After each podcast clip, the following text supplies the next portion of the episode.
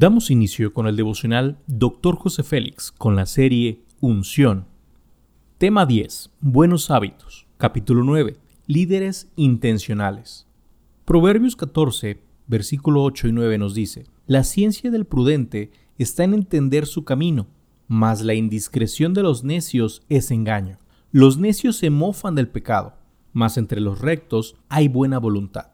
El enfoque a las buenas acciones nos permite generar buenos hábitos que bendicen nuestro caminar. El proceso para desarrollar hábitos, buenos o malos, es el mismo. Es tan fácil formar un hábito de triunfo como lo es sucumbir al hábito del fracaso. Los hábitos no son indistintos, son acciones o reacciones adquiridas. No suceden simplemente, son causados. Una vez que se determina la causa original de un hábito, está en su poder aceptarlo o rechazarlo. La mayoría de las personas dejan que sus hábitos les controlen. Cuando sus hábitos son perjudiciales, dañan nuestras actitudes. Podemos leer en la Biblia cuando dice, y Pablo, como acostumbraba, las costumbres son el resultado de crear hábitos. Hay malos hábitos que llevan a malas costumbres y hay buenos hábitos que llevan a buenas costumbres.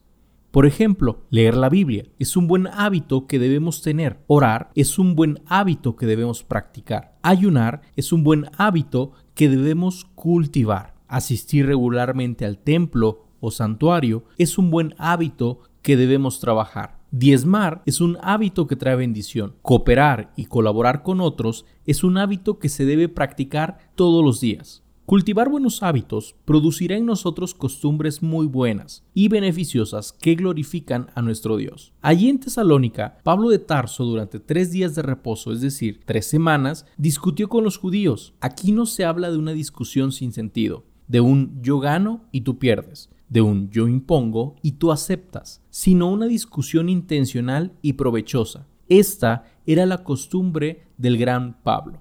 Su vida aplicaba a establecer la cultura del reino de Dios en cada lugar donde pisaba. La ciencia del prudente está en entender su camino. En 1952, una universidad importante descubrió que solo 3 de 100 graduados habían escrito una clara lista de metas. Diez años más tarde, un estudio de seguimiento mostró que 3% de la clase había logrado más financieramente que el restante 97%. ¿Cuál fue la diferencia? La generación de buenos hábitos. Cuando elegimos el generar buenos hábitos en el hoy, seguramente disfrutaremos un mejor mañana. Aplicación.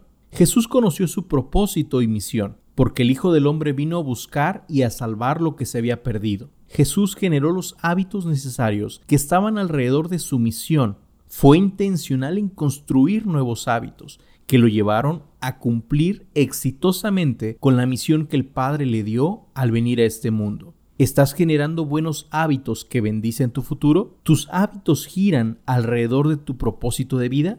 Declaremos juntos, estoy dispuesto a cambiar mis malos hábitos para generar costumbres que me añadan bendición cada día.